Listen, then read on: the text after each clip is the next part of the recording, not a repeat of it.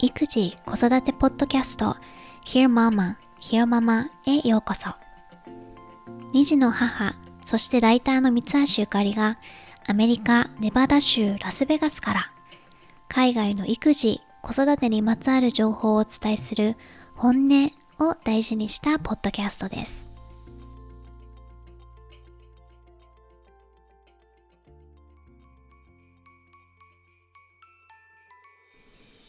皆さんメリークリスマス。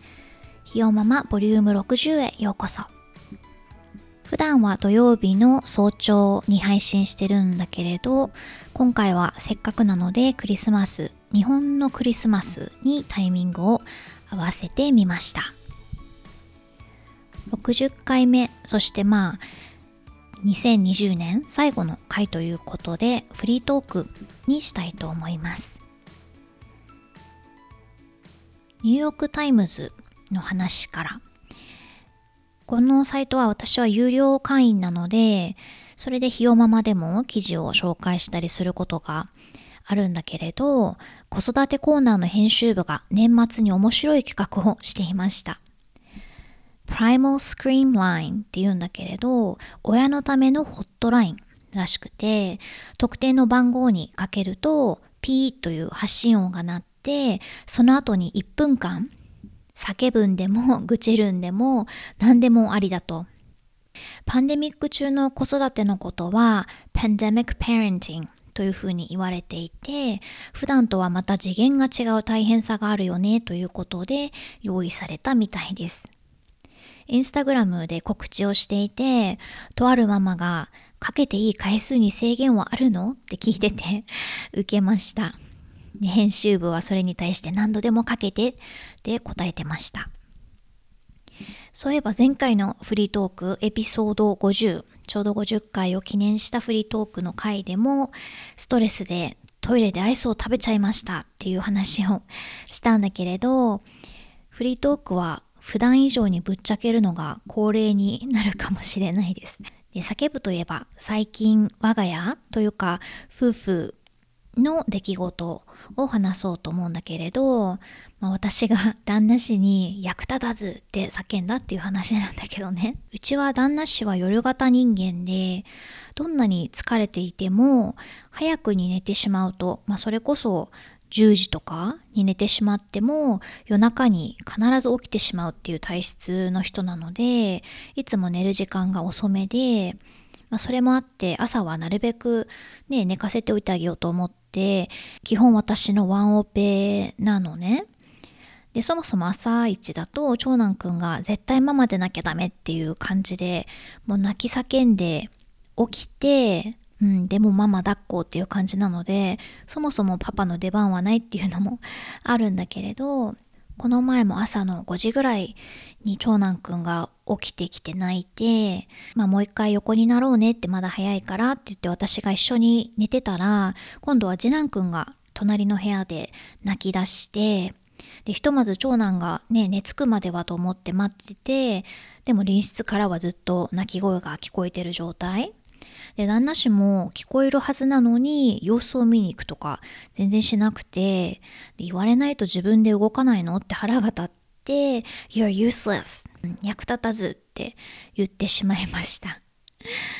そしたらなんか、いや、ゆかりが世話してるのかと思ってとか言ってて、でも世話してたら泣いてないでしょって突っ込んで部屋を出てったんだけど、でそのまま次男くんを授乳したりしてて、30本後ぐらいかなに顔を合わせたんだけれどそしたら開口一番に朝はごめんねと謝ってきました、ね、ごめんねと言ったからといって彼が今後朝一に一緒に起きて対応してくれるとかっていうことではないんだけれどでもその一言で私がいつも認識されずに一人でやってることが認められた感じはしたんだよね。単純かもしれないけどなんだろうお母さん業ってそれをやってることを認知すらされない小さなタスクの積み重ねで家庭を回していくために必要なことだから誰にも何も言われずにたくさんのことしてるんだけどでも、うん、どこかでまあありがとうとか言われないからどこかでいつも自分ばっかりって思ってしまったりするところがあるんじゃないかなって、まあ、少なくとも私は多分そういう部分があって、ね、仕事ならオンオフがあるけれどお母さん業っていうのはもう24-7、24時間365日営業してるからね。だから旦那氏のたった一言で自分でもちょっと驚くくらいなんかストーンって心が軽くなった感じがしました。ありがとうとかごめんねって伝えるのはすごく大切だよってまあ子供にね教えたいことの一つだけれどそれを子供にしてほしいならまずは親がそれを実践しないといけないよなと思った出来事でした。お次は次男くんの話を少ししようかな。前に話したことがあるけれど次男くんは夜は結構ぐっすり寝てくれて生後2ヶ月とかでもう67時間続けて寝てくれる感じでした。でも昼寝は30分とか短いのを何度かするというタイプで、あとクリブで寝るのはダメなので、基本授乳しながら寝落ちしちゃって、そのまま私は動けずにいるという感じなんだけれど、まあでも何もできなくなっちゃうので、スマホで仕事の原稿を書いたり、ポッドキャストの台本みたいなのを書いたりまたはまあ、ポッドキャストを聞いたりしてるんだけれど、正直、クリブで寝てくれたらな、いろいろできるんだけどなって思ったりすることがあります。でも最近聞いた話で夜にあまり起きずに寝る赤ちゃんは日中ママに抱っこされてないと寝ないとか、まあ、クリブに下ろすと泣く傾向があるはずだっていうことをその人は言ってて、まあ、睡眠の専門家の人だったんだけどでなぜなら赤ちゃんがもっとスキンシップを必要としてるからっていう話を聞いてすごく納得しました。夜はずっと離れてるからその分日中スキンシップとかママとの時間を求めるんだってだから赤ちゃんをクリブに置いた途端に泣くっていうのは降ろされたことを泣いてるんではなくてもっとママにくっついてたいよとか離れることに対して抗議してるという話。うん。うん、この話を聞いてからこれがジェナ君にとって必要な時間なんだなって思えるようになったかな。とはいえずっと抱っこしてるわけにもいかないし、クリブに徐々に慣れてってほしいっていう場合は、赤ちゃんの横に一緒に、まあ、横になったりすることを試すといいって。まあ、抗議して泣いたりしたら優しく話しかけて、今日は抱っこじゃないけど、そばにいるからねってこう声をかけてあげる。うまくいかなければまた明日とか時間を空けて再度トライしてみたらいいと言ってました。さて、前に皆さんに話してた通り、2020年12月も後半になって、次男くんは年明けにちょうど6ヶ月になるので、離乳食を開始しました。エピソード53でも話したけれど、 Baby-Led Weaning、Baby-Led Weaning という赤ちゃんの自主性を大切にした離乳食の進め方を今回は取り入れてます。いろんな食材とか食感に早くから触れて赤ちゃんが自分で食べる楽しさを発見していくみたいなやり方です。で今のところおかゆ、アボカド、いちご、りんご、人参、かぼちゃを試したかなで他にステーキ肉と鶏肉のドラムスティックもあげてみました。おかゆは開始1週間でそこそこ口に入るようになってきたかななんかスプーンみたいなのを持たせてあげると自分で口に運んでいくようになった。最初は私がこう一緒に手を添えて誘導してあげてたんだけれども。でステーキ肉とかドラムスティックはもちろんまだ噛める段階じゃないのでそもそも まだ歯もないしね。なんだけど口に含んだりしゃぶったりしてまあ、赤ちゃんがその口の中の地図を描いていくためのツールとして機能する感じ、まあ、食事というか。でベビーレッドウィニングはね、赤ちゃんが好き放題するので、毎回すごく汚れるし、洋服も着替えなきゃいけないから、その点では一般的な離乳食よりよっぽど大変なんだけれど、気持ち的にぼちぼちやろうって感じで、マイペースにやろうと心がけてるので、今のところ順調かな。週末はね、お休みしちゃう時もあるし、家族で公園とか行くと時間がうまく合わなくて母乳だけで済ませちゃったりとかっていうのもあるし、うん、長男の時は一度始めたらもう後戻りできないって生活のど真ん中に離乳食がある感じだったんだけれど1歳になる頃までに母乳より食事が主な栄養源になってればいいんだっていう、まあ、長期戦だっていうふうに思ってマイペースにやっていこうかなと思ってます。ベビーレッドウィーニングで参考にしてるのが Solid Starts というサイトで食材のデータベースもあってすごくいい情報が詰まってるサイトなんだけれどそこがなんかどうも収入の結構な部分をインスタグラムに頼ってるみたいなのね。で確かにインスタグラムでもすごく良質なコンテンツをまめに投稿してくれてるしフォロワーも20万人かなを超えてるので人気なんだけどどうやら最近インスタ側になんか制限をかけられたらしくて、売り上げが大ダメージを受けてるから助けて、気持ちでいいから寄付してくださいっていうメールが送られてきました。多分登録者全員に対して配信してるんだと思うんだけど、で、ただ寄付するだけじゃなく、 Solid Starts の全コンテンツにアクセスできるパスをお友達にプレゼントするっていうこともサイト支援につながるよってあったので結局そうしました。この話に関連して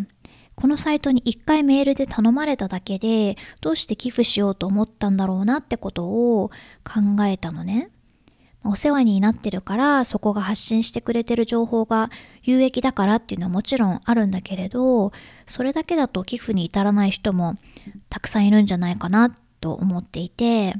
私は結構長い間、ウィキペディアを運営しているウィキメディア財団の毎年の募金活動、日本での募金活動に携わっていて、皆さんも一年のどこかのタイミング、だいたい夏から秋にかけてなんだけれど、募金をお願いしますっていうメッセージをウィキペディア上で見たことがあるんじゃないかなと思うんだけれど、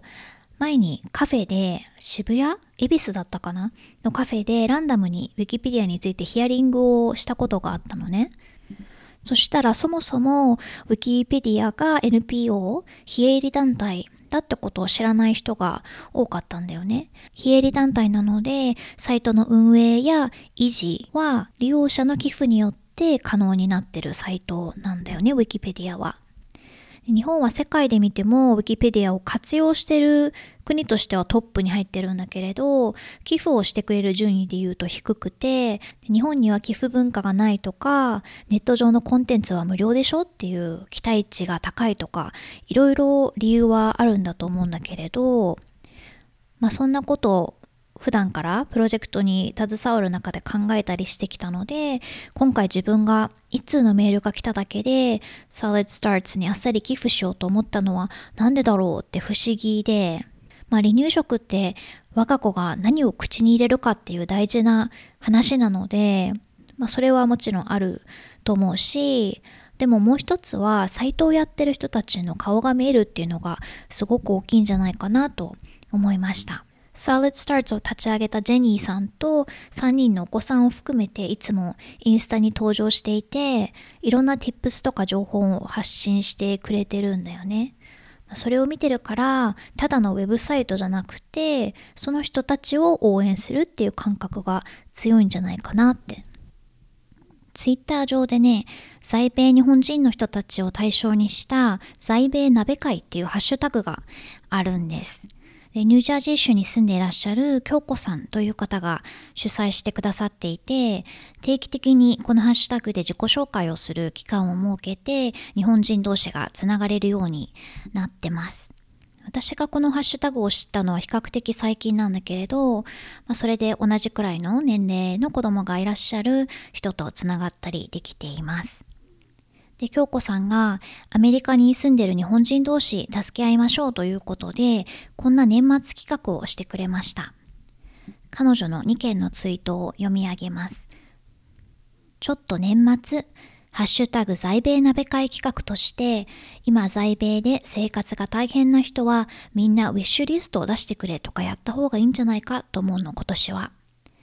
食品、身の回りのもの、赤ちゃん、お子さん、大丈夫ですか？このツイートの下にご自分の生活で必要なものが入った北米 Amazon ウィッシュリストリンクを載せてください。一言添えていただけるとなおよし。コロナ、経済悪化などで困っている方は遠慮しないでこの場を利用してください。拡散お願いします。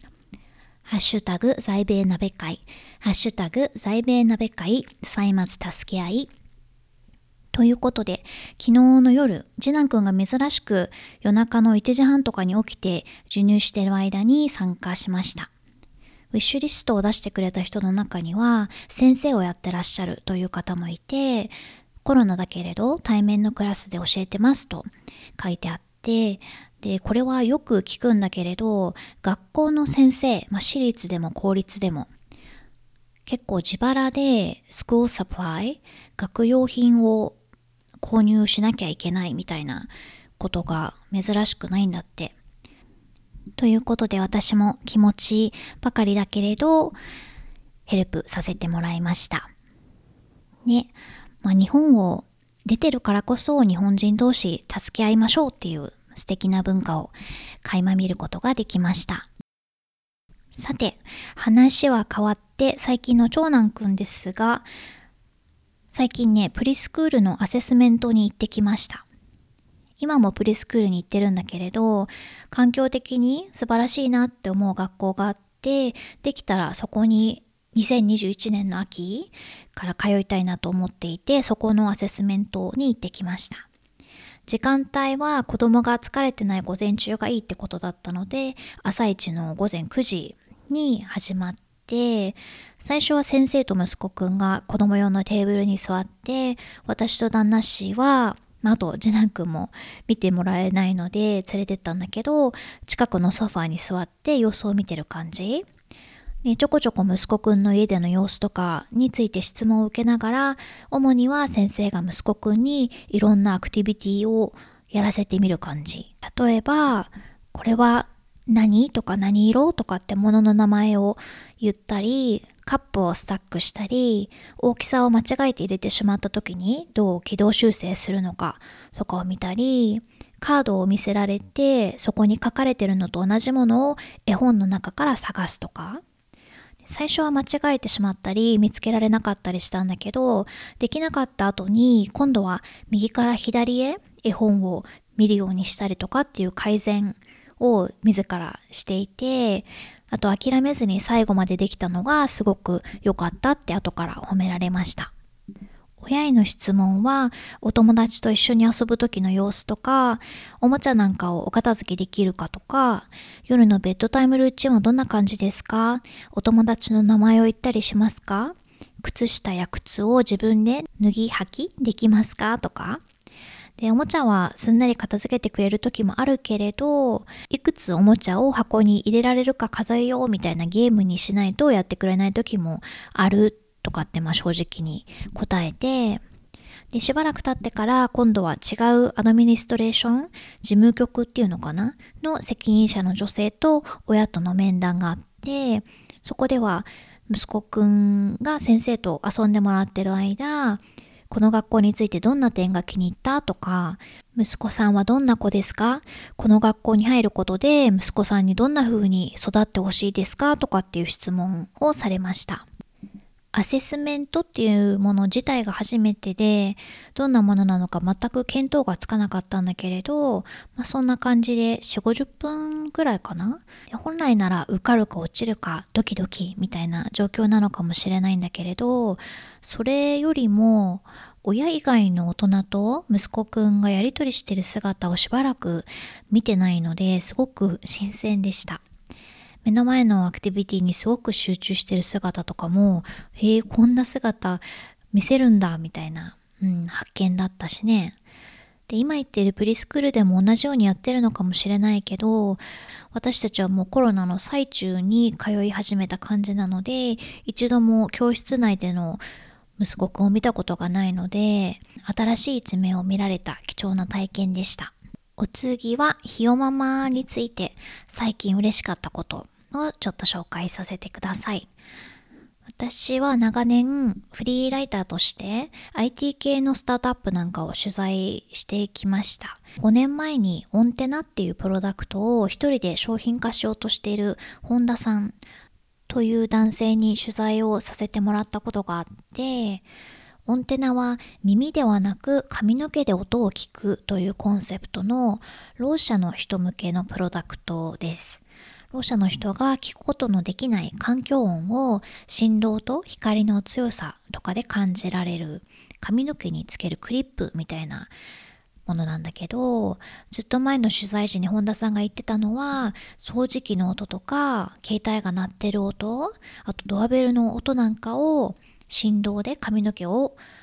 返して伝えてくれる。